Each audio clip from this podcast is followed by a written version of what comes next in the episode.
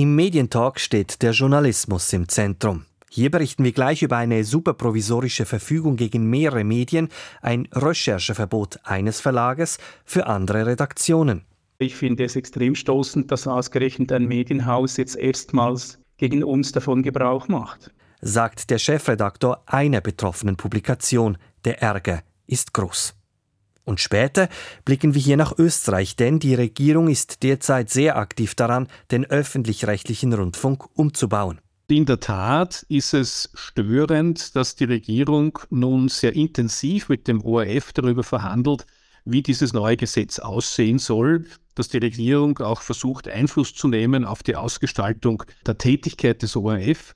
Auch in Österreich stehen die öffentlich-rechtlichen also unter Druck. Wie massiv, das zeigen wir hier an Beispielen in ein paar Minuten. Das ist der Medientalk. Die Sendung gibt es auch im Abo, beispielsweise auf Spotify. Mein Name Salvador Atassoy. SRF 4 News Medientalk.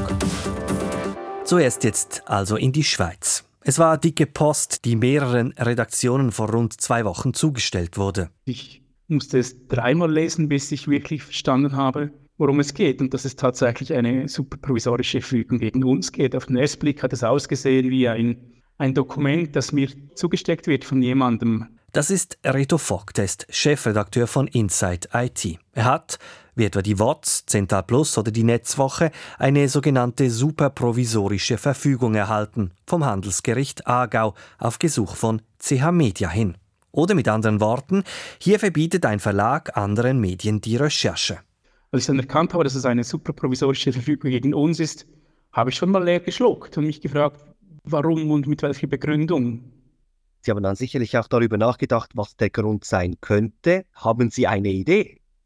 Ja, die, also die, die, Begründung ist ja, dass wir im Dark Web recherchiert haben und dass wir Daten uns angesehen haben, die die Cyberkriminellen bei CH Media gestohlen haben. Und das ist die Begründung von, von CH Media, weshalb sie uns äh, diese superprovisorische Verfügung auferlegt haben. Und meine Vermutung ist, dass sich darunter Daten befinden, die CH Media unter dem Deckel halten will. Verständlicherweise auch natürlich sagt Rito Vogt. Wir erinnern uns, Ende März wurde die NZZ Opfer eines Cyberangriffs. Hacker entwendeten Daten und infizierten Teilsysteme, sie forderten Lösegeld. Da CH Media verschiedene IT-Services der NZZ bezieht, war auch dieser Verlag betroffen. Es kam zu Problemen bei den Splittausgaben, bei der Aargauer Zeitung beispielsweise und der Umfang einzelner Titel, auch der NZZ, musste teilweise reduziert werden. Die Hackergruppe hatte damit gedroht, die Daten im Darknet zu veröffentlichen, wenn kein Lösegeld gezahlt wird. Und ja, die Daten sind mittlerweile da. Dass nicht darüber gesprochen wird, hat aber nicht damit zu tun, dass diese Daten uninteressant wären, sondern dass viele Medien nicht darüber berichten dürfen. Und andere halten sich in der Berichterstattung bewusst zurück. Hat man also in der Folge versucht, das Problem vielleicht bilateral zu lösen? Also hat Inside IT mal Kontakt aufgenommen mit CH Media? Bis jetzt nicht. Nein, ich dem Richter eine Stellungnahme zukommen lassen, weshalb aus unserer Sicht unser Handeln total okay ist und, und nicht geltendem Recht widerspricht oder dagegen verstößt. Und mit der Media habe ich bis jetzt, bis jetzt nicht gesprochen, nein. Wie wütend macht Sie diese ganze Sache? Es macht mich sehr wütend, weil ich es extrem unnötig finde, weil wir schon seit Jahren im Dark Web recherchieren bei Cyberangriffen, die jetzt mittlerweile fast an der Tagesordnung sind und noch nie hat sich ein Unternehmen dagegen beschwert. Viele waren dankbar, dass wir sie darauf aufmerksam gemacht haben, dass wir Daten gefunden haben. Also die Reaktion war diametral anders als bei CH Media vielen, in vielen Fällen. Es könnte ja auch sein, dass Sie etwas anders gemacht haben als sonst. Sie haben ja viel Erfahrung tatsächlich mit diesen Darknet-Recherchen, viel auch mit solchen Leaks. Aber war denn diesmal etwas anders? Nein, es war wie immer.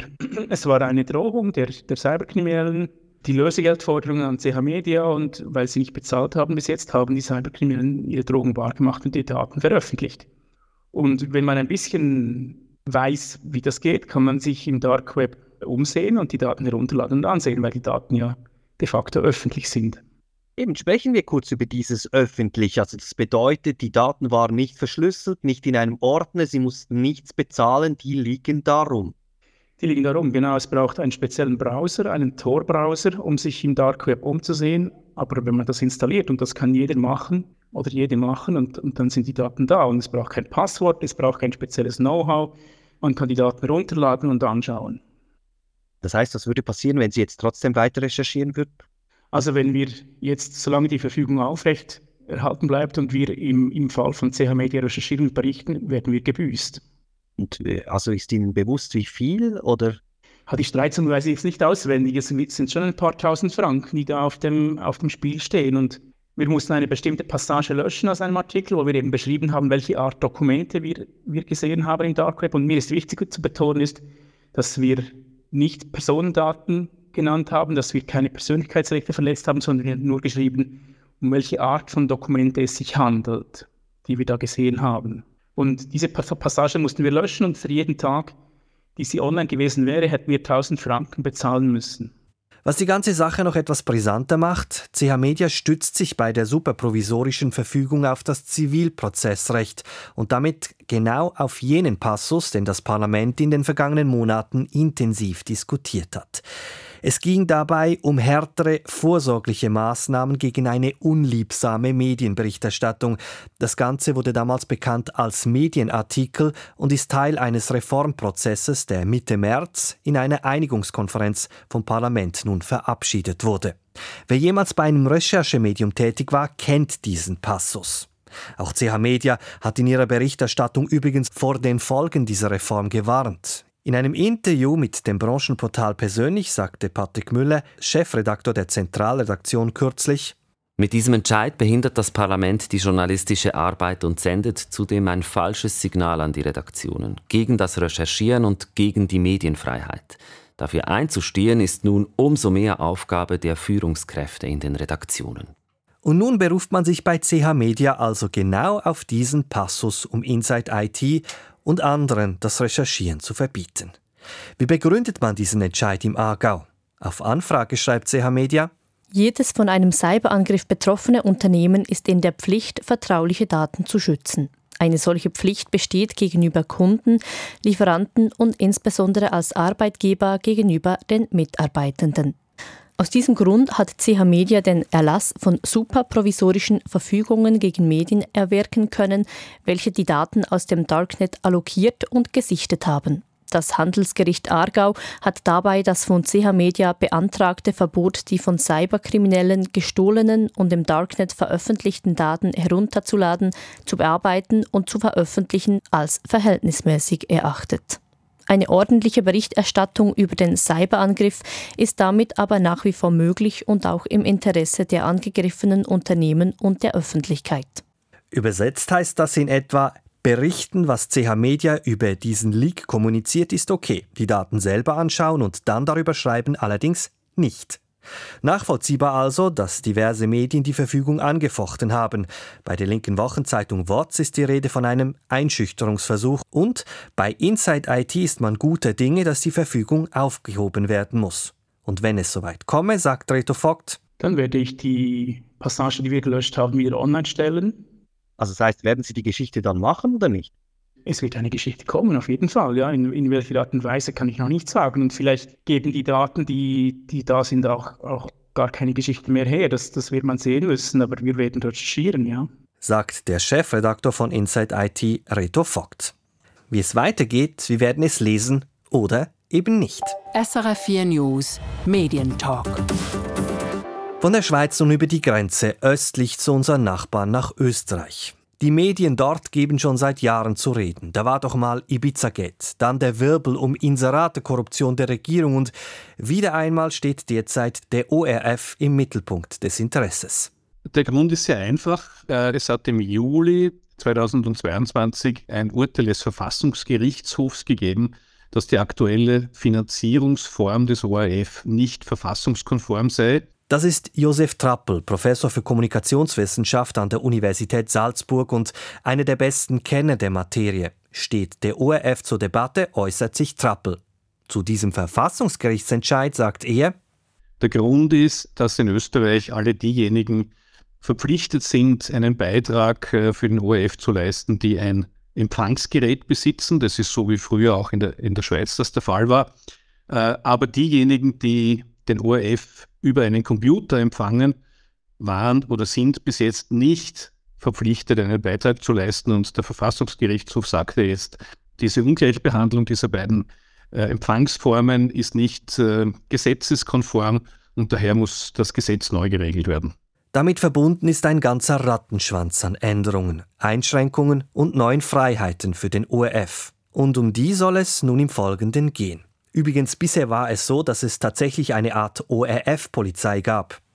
Also wir hatten bis jetzt in, ist eigentlich sehr, sehr österreichisch. Ja. Es gab wirklich Leute, die an der Tür angeklopft haben, Gebührenkontrolleure und geschaut haben, ob man ein Fernsehgerät in der Wohnung stehen hat. Die durften offiziell zwar nicht in die Wohnung rein, aber die haben dann halt so hineingeguckt ja, und haben gesagt, ha, ich sehe einen Fernseher, zahlen Sie ORF-Gebühren. Das ist Barbara Todt, leitende Redakteurin beim Falter, ein linksliberales Wochenmedium. Barbara Todt ist die vermutlich bekannteste Medienredakteurin in unserem Nachbarland und nie verlegen darum, die Dinge beim Namen zu nennen.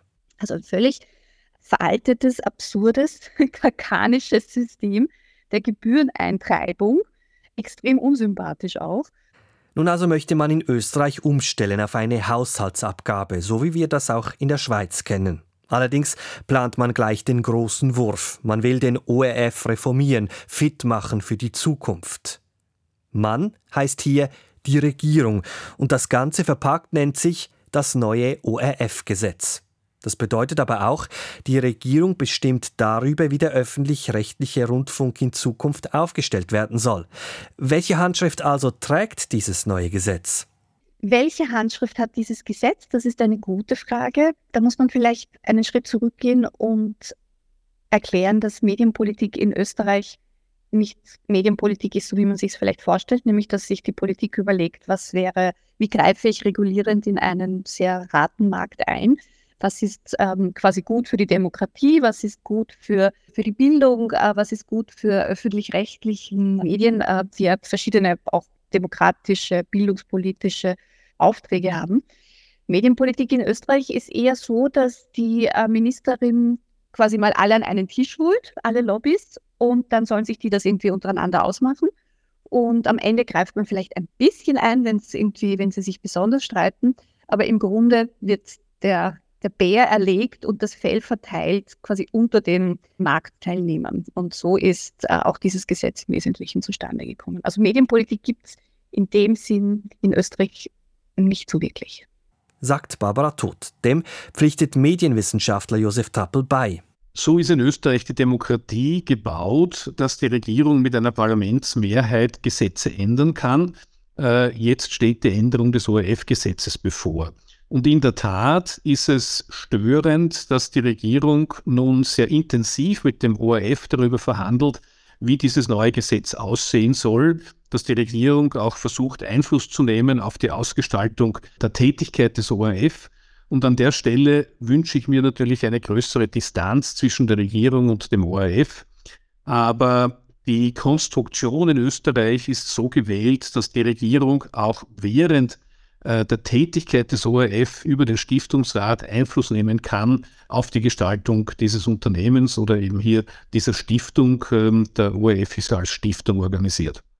Sprechen wir kurz über diese Stiftung. Das ist ja tatsächlich so, dass die Leute beim ORF immer monieren. Das heißt, man sei unabhängig, aber trotzdem nimmt die Politik Einfluss. Genannt wird immer wieder dieser Stiftungsrat. Aber da ist ja auch geregelt, dass niemand aus der Politik drin sitzen darf. Also Politiker haben diesem Stiftungsrat nichts zu suchen.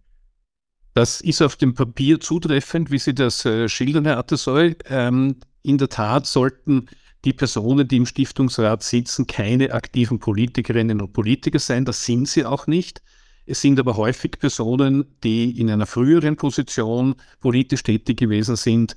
Es sind Menschen, die zum Beispiel von den Landeshauptleuten in Österreich nominiert werden und die dann wiederum ähm, der, der Landesregierung nahestehen. Es sind oft Menschen, die in den Kommunikationsabteilungen von Ministerien gearbeitet haben. Sie weisen also fast alle eine große Nähe zur Politik aus und das ist genau das Problem, über das nicht nur Journalisten und Journalistinnen im ORF äh, sich beschweren, sondern auch aus wissenschaftlicher Sicht ist das ein Problem für die Unabhängigkeit des ORF. Was Trappel da erwähnt, diesen Druck, den spüren die Medienschaffenden beim ORF. Beispielsweise Dieter Bornemann. Bornemann ist ein bekannter Wirtschaftsjournalist, moderiert ein Magazin namens Eco, das es in Österreich im Vergleich zu anderen Ländern noch gibt. Und Bornemann ist Vorsitzender des Redakteursrats. Das ist das journalistisch-publizistische Gewissen des ORF, ein Rat, ausgestattet mit einem gewissen Mitspracherecht in den Redaktionen basisdemokratisch. Bonnemann ist also quasi der oberste Journalistenvertreter des ORF. Und er sagt, dieser Druck der Politik sei spürbar.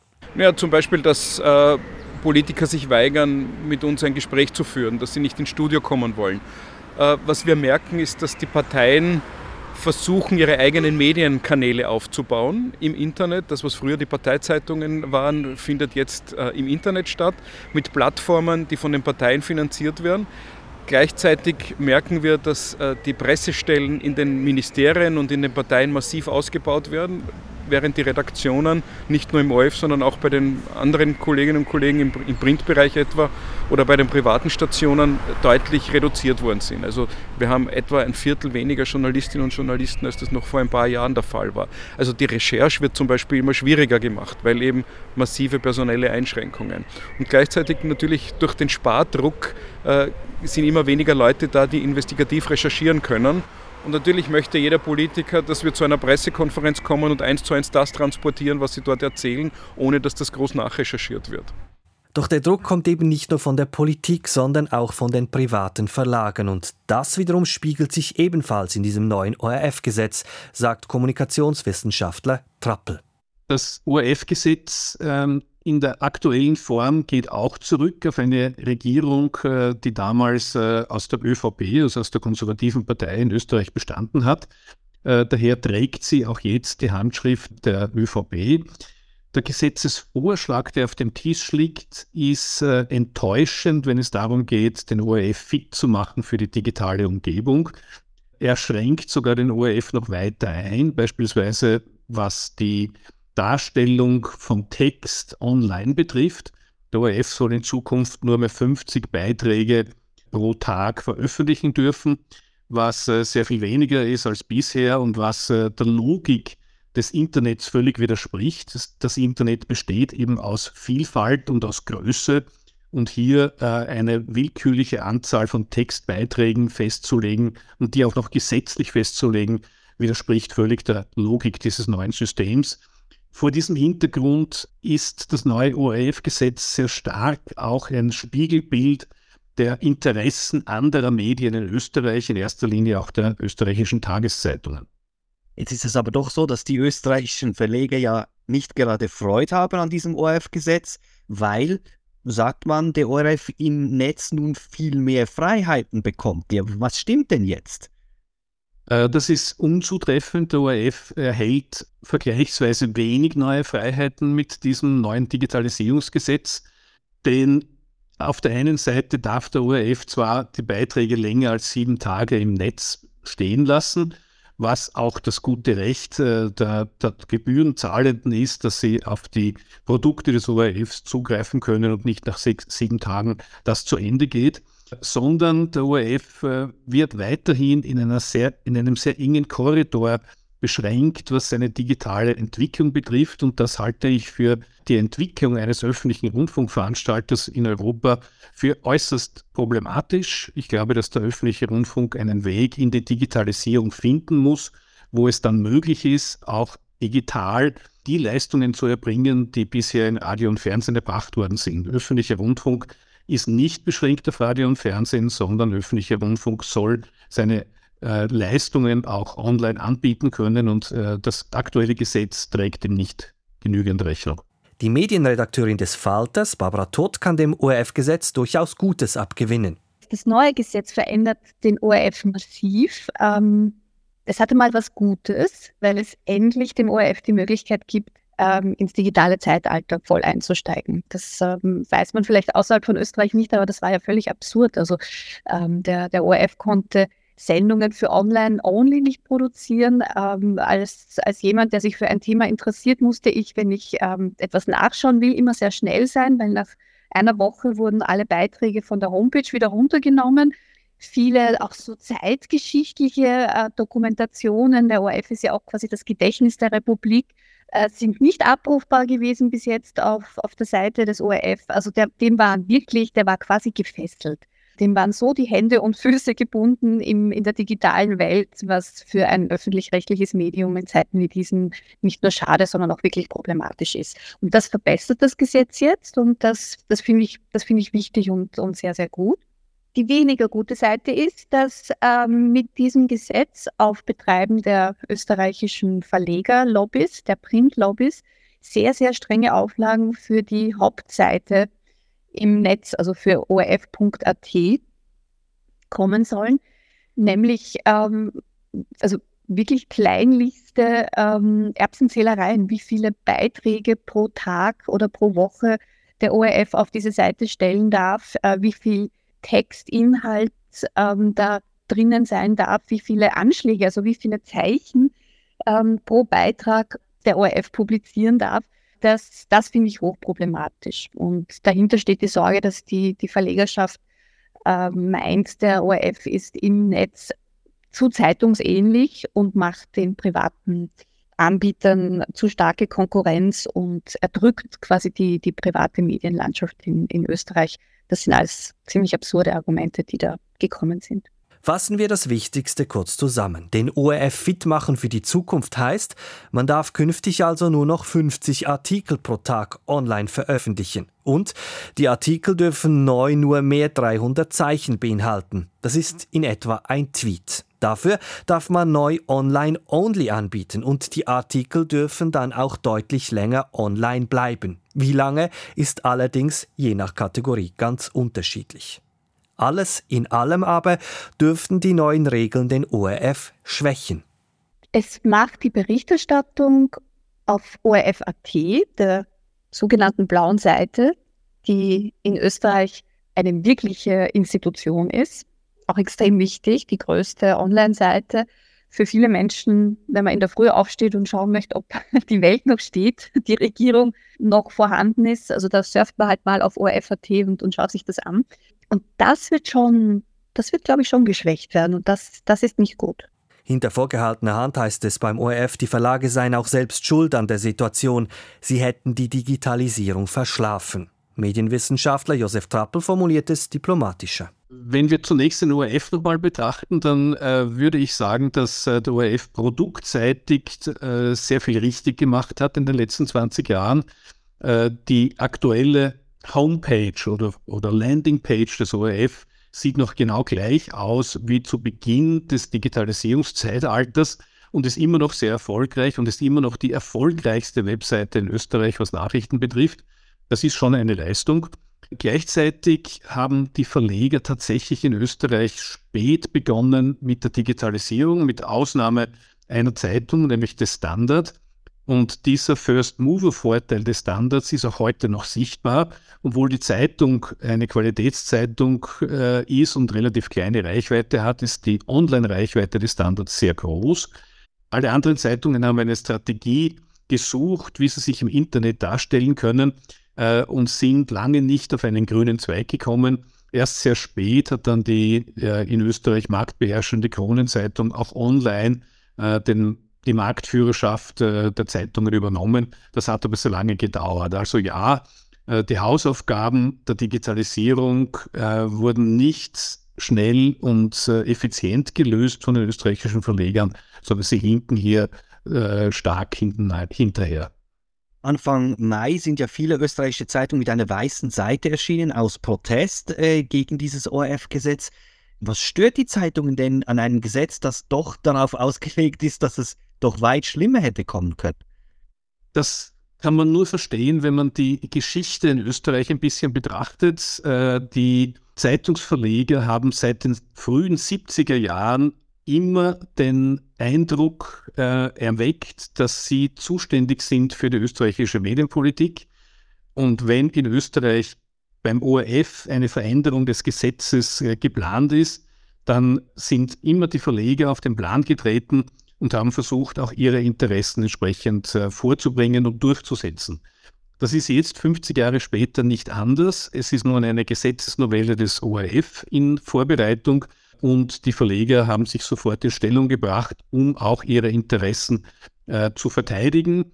Die Aktion mit den weißen Titelblättern war aus meiner Sicht etwas überzogen, weil das, was im ORF jetzt geplant ist, hat keine unmittelbaren und direkten Folgen für die Wirtschaftlichkeit der Zeitungen in Österreich. Aber sie hat Folgen für den ORF. Oder man hört, es gibt ein Sparprogramm, man muss Leute entlassen, man muss auch neue Formate erfinden. Und es ist noch nicht klar, zumindest wenn man mit dem ORF spricht, wie viel Geld am Schluss dann tatsächlich vorhanden sein könnte. Es könnte auch weniger sein wie heute, es könnte aber auch mehr sein. Es hat äh, gravierende Folgen für den ORF. Nur auf den ersten Blick sieht es so aus, als würde die Finanzierung des ORF gesichert sein. Nach den aktuellen Zahlen wird der ORF 710 Millionen Euro durch die neue Haushaltsabgabe pro Jahr einnehmen können. Aber in diesem Gesetzespaket ist auch vorgesehen, dass für drei Jahre dieser Betrag eingefroren wird. Bei einer in Österreich aktuell bei 10% liegenden Inflationsrate bedeutet das in drei Jahren theoretisch jedenfalls eine Budgetkürzung von 30%, was massiv ist für einen so großen Betrieb wie den ORF. Also fassen wir das zusammen. Ist diese, dieses neue ORF-Gesetz, ist das jetzt eine Art Putsch der Verleger mit Hilfe der Regierung gegen den ORF oder wie würden Sie das beschreiben? Der ORF ist eine ganz zentrale Einrichtung für die Politik in Österreich. Politik gegen den ORF zu machen ist äußerst schwierig und politisch erfolgreich zu sein, auch bei Wahlen gegen den ORF ist fast unmöglich. Das heißt, der ORF ist eine politische Größe in Österreich und jede Regierung ist normalerweise vorsichtig beim Umgang mit dem ORF. Einerseits den ORF nicht zu verärgern und andererseits aber auch die Verleger, und auch die sind sehr mächtig in Österreich, nicht in ihren Interessen zu beschneiden. Das heißt, es ist immer ein äh, schwieriger Passgang für eine Regierung zwischen diesen beiden Seiten. Und das, was die Ministerin Raab jetzt vorgelegt hat, ist der Versuch, hier einen Kompromiss zu erzeugen, ich befürchte, dieser Kompromiss beschädigt den ORF und er bringt den Verlegern nicht wirklich Vorteile. Bei uns wäre ja das ja so, wenn man sagt, okay, das Volk könnte mitreden. Hat das Volk überhaupt ein Mitspracherecht diesbezüglich? Weil es, geht ja um den öffentlich-rechtlichen Rundfunk und der gehört ja eigentlich dem Volk. Das ist äh, die Schweizer Sichtweise auf die Demokratie, die äh, nicht der österreichischen Sichtweise entspricht. Äh, das Volk hat in der Tat hier nichts mitzureden wird auch nicht gefragt und hat auch keine Chance, die Stimme zu erheben. Es gibt keine Organisation in Österreich, die sich mit Medienpolitik beschäftigen würde, auch keine NGO oder auch keine Grassroot-Bewegung, sondern das ist eine Entscheidung, die wird top-down getroffen. Äh, und wir erleben jetzt gerade in Österreich wieder genau eine solche Top-down-Entscheidung der Regierung über der, den öffentlichen Rundfunk, der eigentlich den Menschen gehört. Sagt der Kommunikationswissenschaftler Josef Trappel. Wie in vielen anderen Ländern in Europa versucht die Regierung in Österreich also auch regulierend in den öffentlich-rechtlichen Rundfunk einzugreifen. Das Ganze wird von der Regierung als Maßnahme fürs Volk verkauft, indem man sagt, die Gebühr pro Haushalt sinkt durch die neue Haushaltsabgabe, was ja auch stimmt. Nur wird in diesem Gesetz eben wesentlich mehr verpackt, als auf den ersten Blick ersichtlich ist. Die Begutachtungsphase, also die Möglichkeit für alle, zum neuen Gesetz Stellung zu beziehen, läuft Ende Mai aus und im Juni soll dann der definitive Beschluss folgen. Übrigens, was das für Konsequenzen hat, den öffentlich-rechtlichen Rundfunk zu schwächen, das lässt sich am Beispiel Österreich derzeit besonders gut aufzeigen mit einer Randnotiz vom März dieses Jahres. Die Wiener Zeitung, die bisher älteste noch erscheinende Zeitung der Welt, soll als Printprodukt eingestellt werden und künftig nur noch digital erscheinen. Die Regierung, sagt Josef Trappel, zeige sich derzeit sehr aktiv in der Medienpolitik. Die Regierung hat tatsächlich in den letzten zwölf Monaten mehr Aktivismus gezeigt als viele Regierungen zuvor. Daher ist äh, es auch überraschend, dass nun in Österreich über Medienpolitik zum ersten Mal diskutiert wird und ich glaube, das ist auch sehr gut so. Die Problematik bei der Wiener Zeitung besteht darin, dass eine 1703 gegründete Zeitung mit einem Federstrich zu einer Online-Ausgabe mutieren muss, gegen den Widerstand der Redaktion und gegen den Widerstand der Leserinnen und Leser, nur weil eine EU-Richtlinie umgesetzt werden muss, die eine neue Finanzierungsform dieser Zeitung erfordert hätte. Dass man die ganze Zeitung schließt, ist in Österreich ungewöhnlich und äh, läutet vielleicht auch eine neue Welle der Konzentration in Österreich ein. Jede Stimme, die in Österreich äh, nicht mehr erscheint, wird in der Öffentlichkeit fehlen. Wie Sie vielleicht wissen, gibt es in Österreich ja nur mehr 14 Tageszeitungen insgesamt in dem ganzen Land was sehr viel weniger ist als in, ähm, in Bayern oder was sehr viel weniger ist als in der Schweiz, um die Größenordnung hier äh, zu wahren. Wir haben hier ein äh, Pluralismusproblem, das durch die Regierung jetzt verschärft wird. Sagen Sie noch kurz diese EU-Richtlinie, um was genau geht es da, weil die Wiener Zeitung wurde ja von der Regierung finanziert. Die Wiener Zeitung wurde nicht von der Regierung finanziert, sondern durch sogenannte Pflichtinserate von Unternehmen. Unternehmen mussten bisher in Österreich ihre Jahresabschlüsse oder ihre äh, Mitteilungen, die den, äh, die den Geschäftsgang betreffen, in der Wiener Zeitung veröffentlichen. Die wurden dort abgedruckt gegen Entgelt. Und dieses Entgelt hat dann die Redaktion der Wiener Zeitung finanziert. Die EU-Richtlinie, um eine komplizierte Sache zu vereinfachen, sieht nun vor, dass es keine solche Veröffentlichungspflicht mehr geben darf und daher äh, muss die Finanzierung der Wiener Zeitung oder müsste die Finanzierung der Wiener Zeitung auf neue Beine gestellt werden. Das heißt, das wird sie aber auch, sie, also es gibt ja noch eine kleine Redaktion und sie erscheint ja noch online, zumindest zehnmal pro Jahr, einfach alles viel billiger. Wer bezahlt das dann jetzt? Äh, das wird in Zukunft aus dem Budget finanziert, wobei auch die Idee ist, dass sich die Online-Ausgabe über Werbeeinnahmen finanziert. Die Erfahrung zeigt allerdings, wenn man eine gedruckte Tageszeitung auf Online umstellt, dann sind ihre Tage gezählt. Die Geschichte geht allerdings noch weiter, denn die Regierung möchte die Wiener Zeitung künftig auch nutzen, um selbst Medienschaffende auszubilden. Das, sagt die Medienjournalistin Barbara Todt, sei nur schwer nachzuvollziehen. Naja, der Staat plant sich offenbar eine eigene Journalistenausbildungsstelle zu schaffen, was völlig absurd ist, weil es gibt in Österreich sehr, sehr gute universitäre Journalistenausbildungen, es gibt Lehrgänge. Also das, es ist definitiv nicht so, dass wir noch eine weitere Journalistenausbildung brauchen.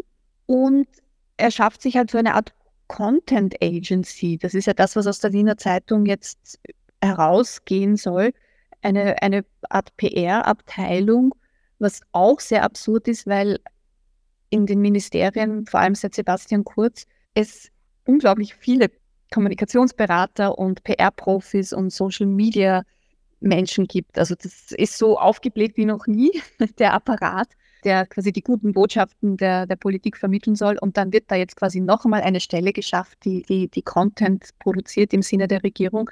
Das ist fragwürdig diese Journalistinnen und Journalisten, die da ausgebildet werden, sind die noch unabhängig oder haben Sie Angst davor, dass da Staatspropaganda jetzt durchsickert in den Nebel? Also so wie das derzeit aufgesetzt ist, machen die dann zum Beispiel Praktika bei ähm, einem Magazin, das heißt Dossier. Das ist ein absolut kritisches, investigatives Magazin. Also die rotieren so durch verschiedene Redaktionen. Ich würde jetzt den, den Kolleginnen und Kollegen, die gerade in diesem Kurs sind, nicht unterstellen wollen, dass sie nicht unabhängig sind und auch nicht unabhängig sein wollen. Die große Sorge, die wir in Österreich haben, ist, was passiert, wenn im Kanzleramt, und das ist ja durchaus realistisch, äh, FPÖ-Chef Herbert Kickl sitzt. Was passiert dann mit dieser Journalistenausbildung? wie wird das dann organisiert und äh, in, in welche Redaktionen werden diese jungen ähm, angehenden Redakteure, Redakteurinnen dann geschickt und vor allem, wie werden die ausgewählt? Das kann einen dann schon ein bisschen beunruhigen. Erklären Sie Ihre Gedanken kurz, was würde das bedeuten? Also die, die FPÖ in Österreich hat ein, für, einen, für eine rechtspopulistische Partei sehr klassisches Medienverständnis. Die hat in den letzten Jahren, Jahrzehnten eigentlich, sehr durchaus vorausblickend ihre eigenen Medienkanäle aufgebaut, die im Übrigen auch sehr gut vernetzt sind mit den ähm, anderen deutschsprachigen rechtsextremen und rechtsnationalen bis rechtspopulistischen Medien. Das heißt, die haben sich quasi ihre eigene Welt aufgebaut. Und wir hatten ja schon einmal die Situation, dass die FPÖ in der Regierung war und da gab es dann klare Anweisungen, welche Tageszeitungen und Magazine nicht mit Informationen versorgt werden sollen. Beispielsweise das Blatt, für das ich arbeite, nämlich der Falter. Also das Verständnis von, von Medienarbeit oder Information der Öffentlichkeit ist, ist sicher sehr problematisch bei der FPÖ. Oder wenn man sich mal vorstellt, was, wie, wie wäre das unter einem Kanzler Kickl, wenn er dann auch noch so ein nettes Tool hat bei sich im Kanzleramt, wo man Journalisten ausbilden kann und die dann in Redaktionen schicken kann. Da braucht man nicht viel Fantasie. Da sind wir dann schon quasi bei Budapester Verhältnissen. Budapester Verhältnisse. Das sieht auch Dieter Bornemann, der oberste Redakteursvertreter des ORF, so. Das besorgt die gesamte Branche, dass hier die, das Bundeskanzleramt direkt die Verantwortung über die Journalistenausbildung haben möchte. Es gibt natürlich andere Institutionen auch, aber die sind nicht annähernd so hoch gefördert wie diese eine Institution bei der Wiener Zeitung, die pro Jahr 6 Millionen Euro bekommt, äh, um junge Journalistinnen und Journalisten auszubilden. Und die Sorge ist, dass dort möglicherweise mehr Polit-PR unterrichtet wird als kritischer Journalismus. Und das hat natürlich für die Branche weiterhin in Zukunft massive Auswirkungen, befürchten wir. Übrigens, die FPÖ führt derzeit in den nationalen Umfragen. Die Wahrscheinlichkeit, dass Herbert Kickel, der einst ins Kanzleramt einziehen könnte, sind damit durchaus gegeben. Das war's vom Medientalk. Die Sendung gibt's auch im Abo srf.ch-audio. Mein Name Salvador Atassoy.